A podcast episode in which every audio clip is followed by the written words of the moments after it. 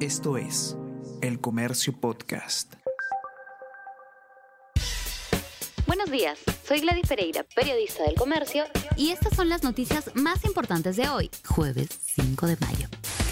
Congreso atenta contra la reforma universitaria. Con 68 votos a favor de Perú Libre, Fuerza Popular, Acción Popular y otros grupos, el Congreso aprobó ayer un dictamen que debilita la autonomía de la SUNEDU y retoma esquema similar al de la Asociación Nacional de Rectores. Especialistas señalan que ahora los dueños o rectores de los centros superiores tendrán la tarea de fiscalizarse y autorizarse a sí mismos.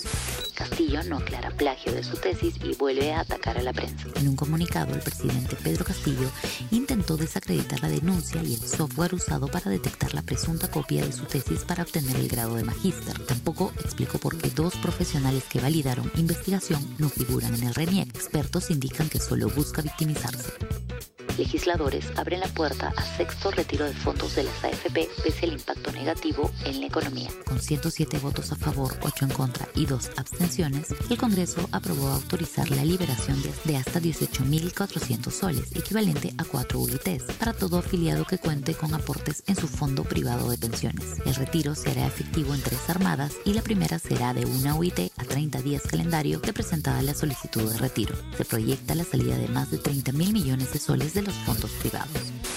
El mundo registra la menor incidencia de coronavirus desde la llegada del Omicron. Según la Organización Mundial de la Salud, el mundo reportó 3,8 millones de casos de COVID en la última semana, la cifra más baja desde que a mediados de noviembre se detectaran los primeros casos de la variante Omicron, actualmente la dominante en el planeta. Se trata de la sexta semana consecutiva de descensos globales. Real Madrid disputará la final de la Champions. Con un doblete de Rodrigo en los descuentos, el Real Madrid empató la serie con el Manchester City y luego lo eliminó con un penal de Benzema en el tiempo extra. Final de la Champions League entre el Real Madrid y Liverpool será el 28 de mayo en el Stade de France. El Comercio Podcast.